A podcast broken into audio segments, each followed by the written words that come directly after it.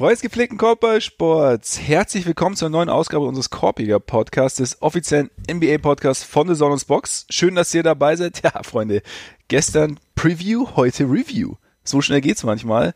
Spiel 1 ist durch und äh, wir haben uns gedacht, nicht ganz spontan natürlich, aber wir haben uns gedacht, wir schnacken noch mal ganz kurz drüber.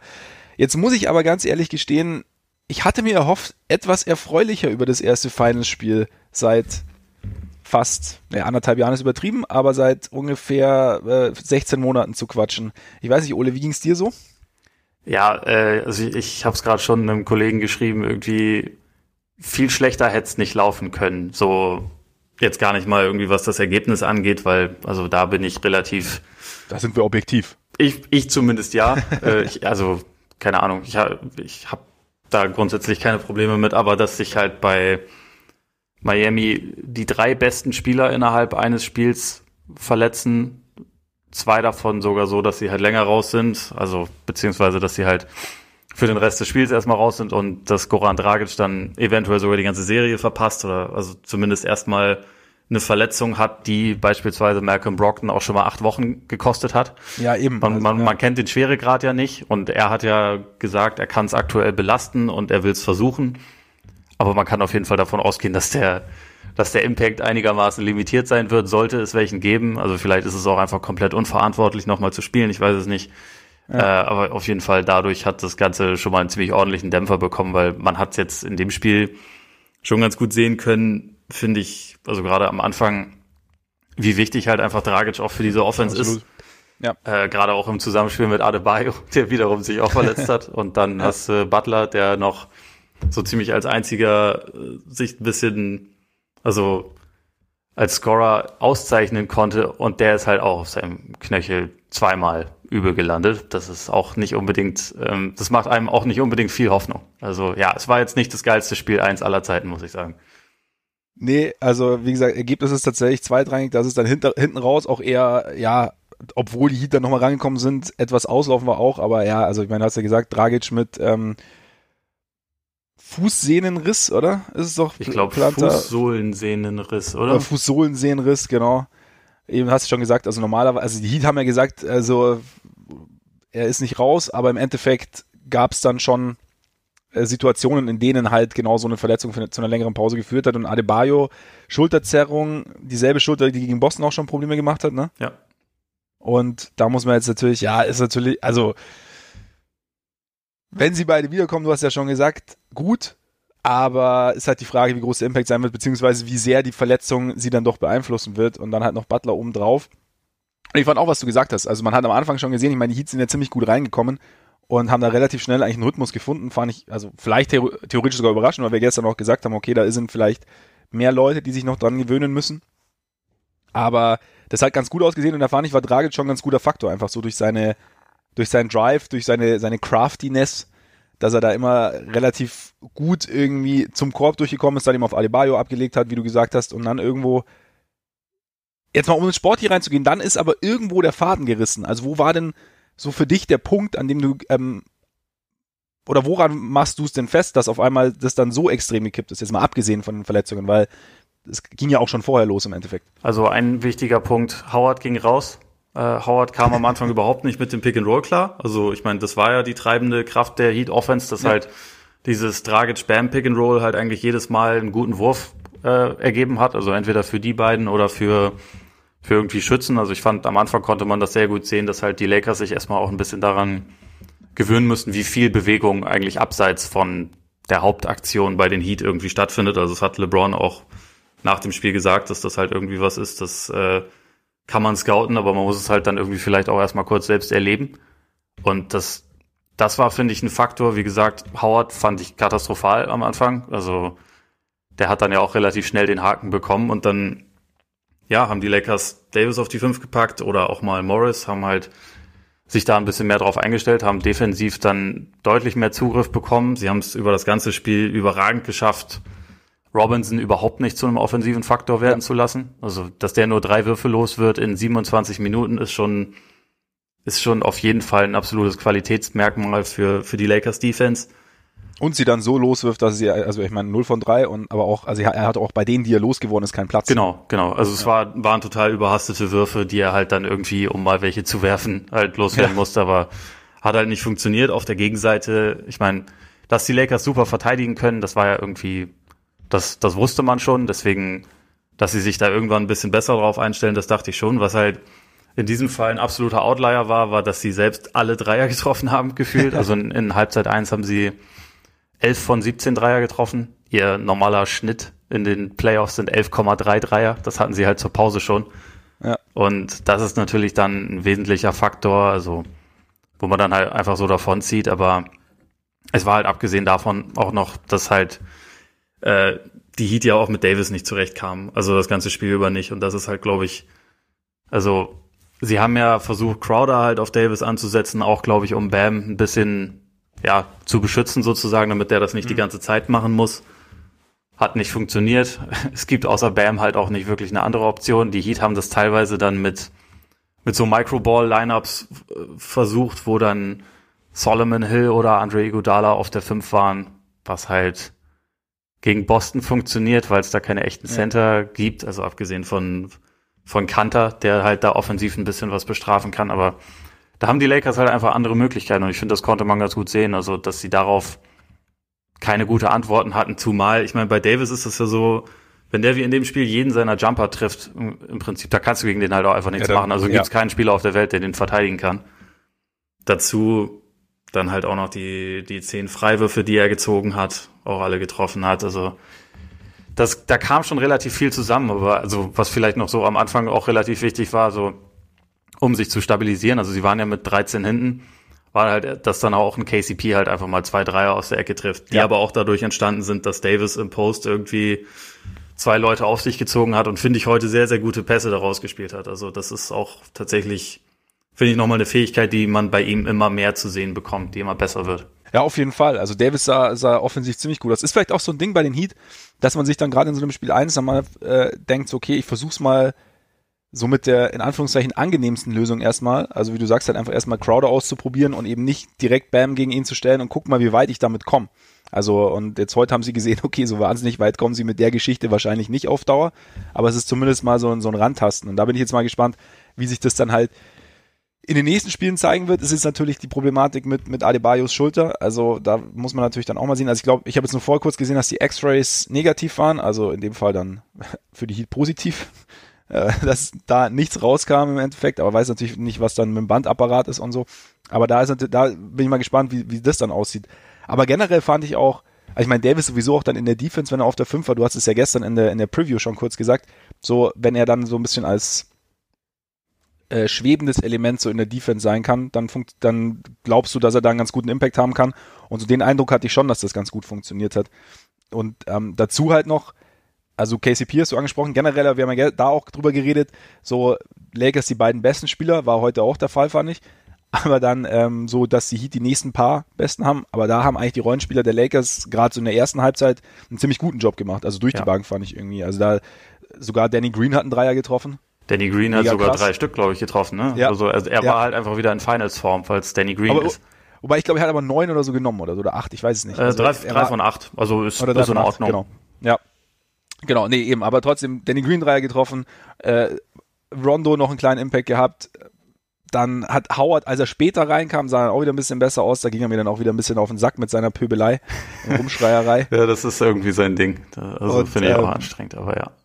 Genau, Morris, Caruso, also da hat, also die, die, die Rollenspieler Lakers haben so ihre Aufgabe, fand ich, relativ gut erfüllt. Und natürlich, wenn du dann, hast du schon angesprochen, wenn der Dreier dann so extrem gut fällt, dann öffnet das natürlich alles. Also auch eben dann für LeBron, der sich ja dann, ich habe ich hab deine Tweets gesehen, bin ja, nehme meinen Recherchejob sehr, sehr ernst, der sich, der sich äh, Hero und, und, und Robinson da ganz gern rausgepickt hat und dann regelmäßig attackiert hat. Und dann ist natürlich, wenn die Schützen dann draußen stehen und treffen, oder eben nicht nur stehen, sondern auch treffen, dann funktioniert es natürlich relativ gut.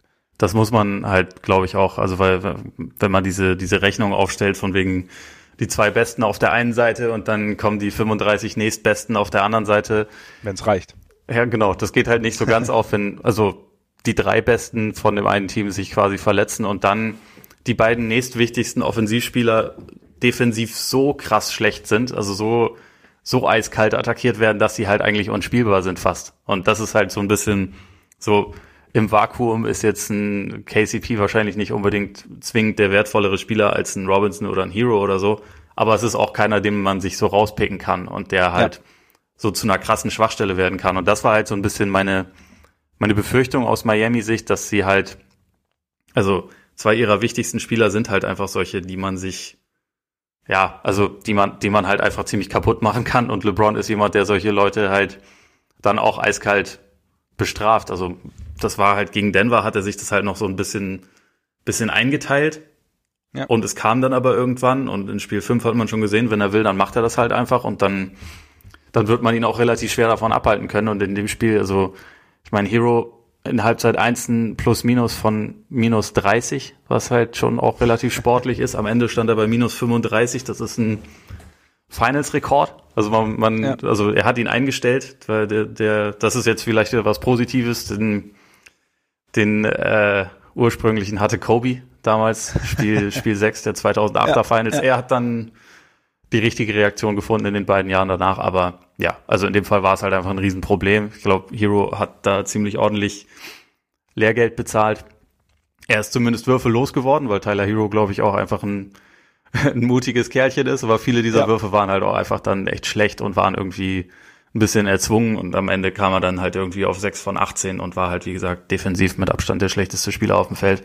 Und das ist halt ein äh, großes Problem, weil die beiden Jungs die beiden wichtigsten Floor Spacer und, und Shooter und damit auch zwei der wichtigsten Offensivspieler ja. bei den Heat einfach sind.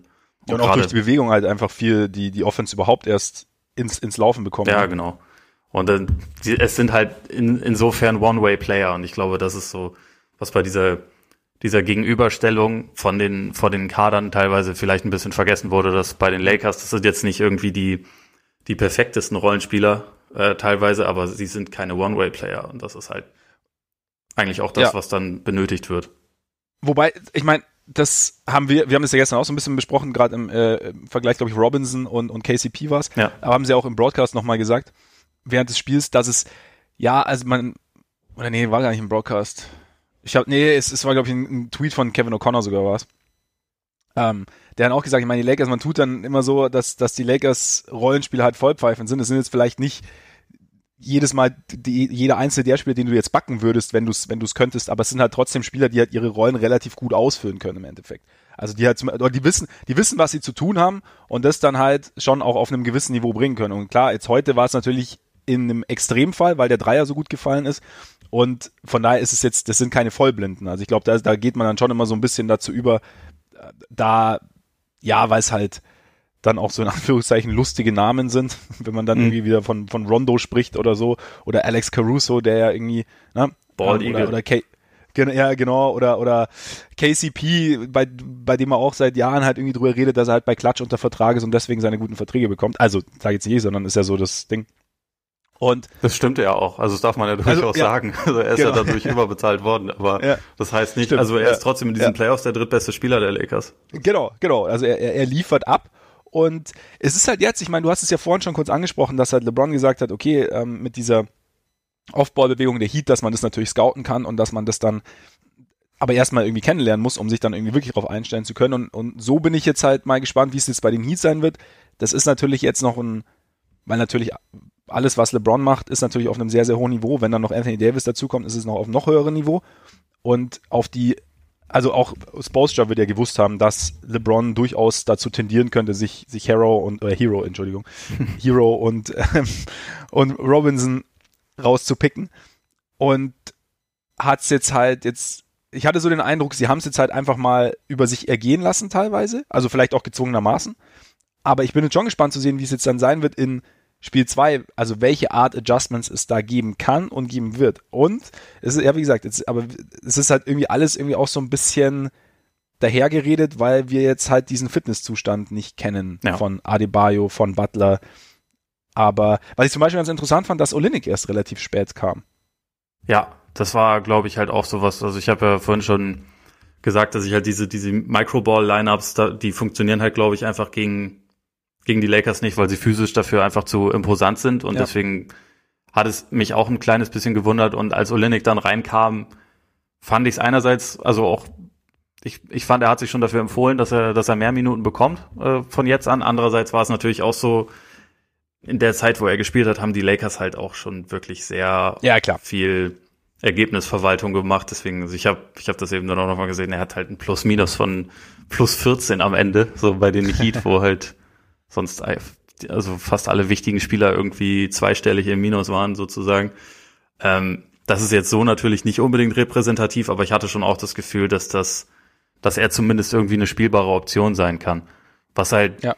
finde ich, gerade im Hinblick auf Spiel zwei, wenn man jetzt sich dann irgendwie vorstellt, wie können, wie können die Heat reagieren, dann ist halt wirklich sehr die Frage, was mit Bam ist, weil auch beispielsweise die Zonenverteidigung, wo ich dann gedacht hätte, das könnte man, wenn man davon ausgeht, dass die Lakers nicht in jedem Spiel so gut werfen, wovon ich stark ausgehe, dass sie das nicht halten können, dann ist die Zone ja vielleicht ein, ähm, also kann ja vielleicht ein Gegenmittel sein, nur die funktioniert natürlich auch nur, wenn du Bam in der Mitte hast. Das geht nicht ja. mit irgendeinem dahergelaufenen Spieler. Also du kannst nicht von Olinik verlangen, dass er das irgendwie verankert. Das kannst es auch nicht ja, von Myers Leonard, den sie ja auch noch rumlaufen haben, genau, ja. beziehungsweise immer anfeuern haben. ähm, kannst es eigentlich auch nicht verlangen. Das heißt, diese, diese Option fällt eigentlich weg, wenn Bam wegfällt. Und deswegen, ja, wie du schon sagst, muss man jetzt halt einfach ein bisschen bisschen abwarten, hoffen, dass das alles nicht so wild ist und dass zumindest Bam und Butler irgendwie schnell wieder zur Verfügung stehen und dann ja, kann man es irgendwie nochmal neu versuchen, aber sonst ist es halt auch einfach ein bisschen schwer da, die, die großen Adjustments zu sehen. Also ich meine, ist auch logisch, das sind halt irgendwie dann der wichtigste Defensivspieler, der, der Haupt-Pick-and-Roll-Creator, das sind halt relativ wichtige Leute und wenn die dann wegbrechen. Durchaus. Ja, dein Topscorer auch noch dazu mit Dragic. Ja, da gibt's jetzt halt dann nicht wahnsinnig viele Teams, die da jetzt irgendwie ja. die, die krassen Antworten dann, glaube ich, noch aus dem Hut zaubern können. Zumal die Heat natürlich schon auch ein bisschen dank ihrer Tiefe so weit gekommen sind, aber wenn man jetzt halt schaut, wie viele Leute kann man wirklich einsetzen in einem Duell gegen gegen den Matchup-Jäger, also gegen den Mismatch-Jäger, dann haben sie halt einfach ja. keinen tiefen Kader. Also das, das äh, muss man ja, also da, da sollte man sich jetzt auch nichts vormachen. Das sind ja jetzt nicht so viele Optionen, die sie noch reinwerfen können. Es war auf jeden Fall schon mal sehr positiv, dass Kendrick Nunn irgendwie entstaubt wurde und ja.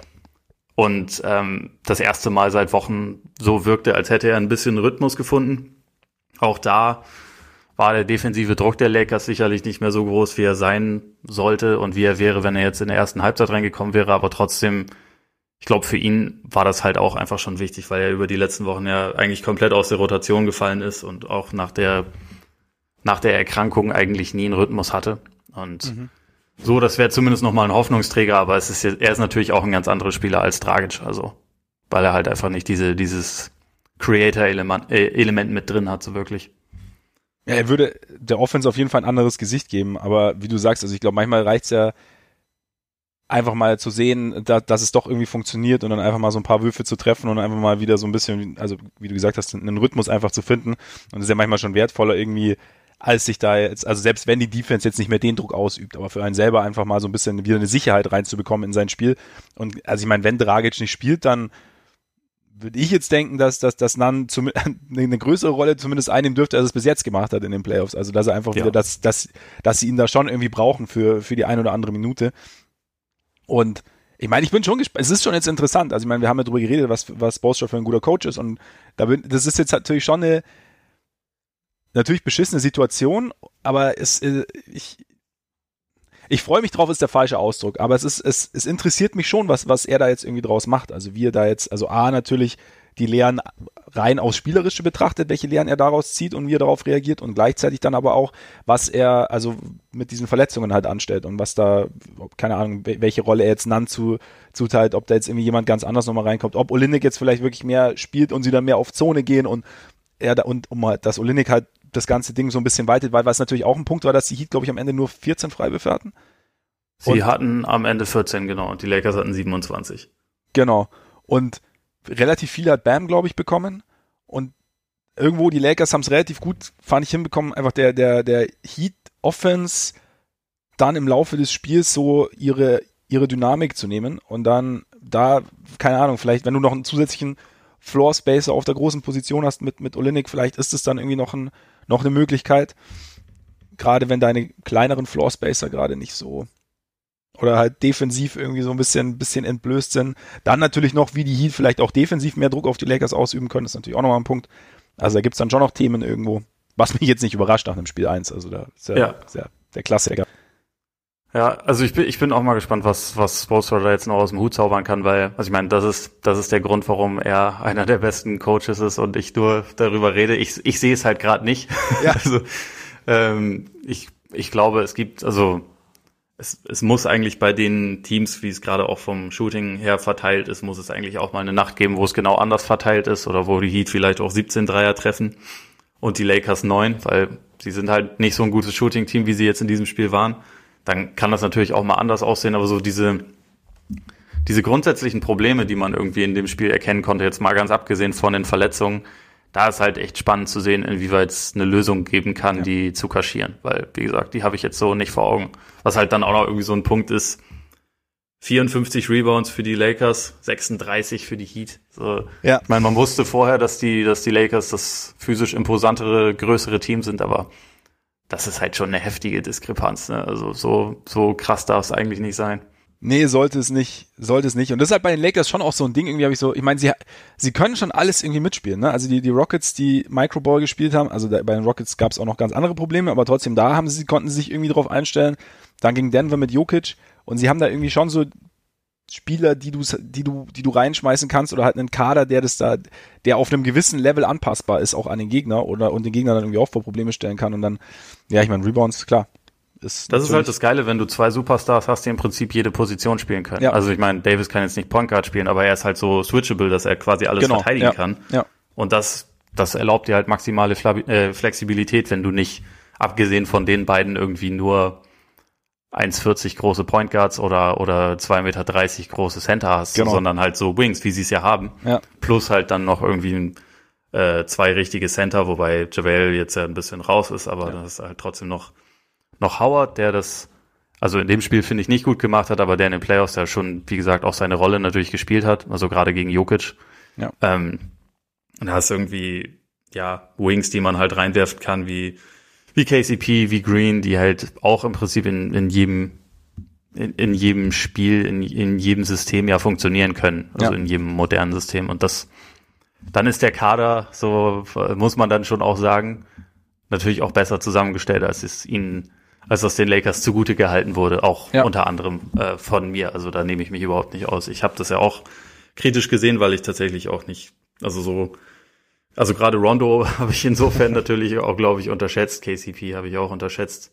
Green habe ich vielleicht sogar fast überschätzt, aber ja, alle, ne? also alles in allem fügt es sich dann halt doch wieder ganz gut zusammen. Es ist, also ich meine, man sieht halt auch grundsätzlich einfach besser aus, wenn man zwei solche Spieler neben sich hat, die alles ein bisschen leichter machen. Das hilft auf jeden Fall. Aber es stimmt, also es ist von den, von den Typen her ist der Ansatz halt richtig. Also klar, die einzelne Qualität ist jetzt vielleicht nicht immer so hoch, wie man sich es manchmal wünschen würde, aber dadurch, dass eben diese beiden anderen Kollegen da unterwegs sind, funktioniert das ganz gut. Und das ist halt eigentlich von, das Grundkonzept stimmt schon. Also das, das, das sieht man schon irgendwie. Gleichzeitig muss man natürlich sehen, dass LeBron, glaube ich, das letzte Mal Spiel 1 gewonnen hat in den Finals 2011, oder? Ja. Das einzige Mal auch. Das, das, das fand ich auch relativ krass bei, bei schon neun Anläufen. Ja. Also von daher. Also du meinst Heat in 6? Heat in 6, ich bleib dabei. Okay.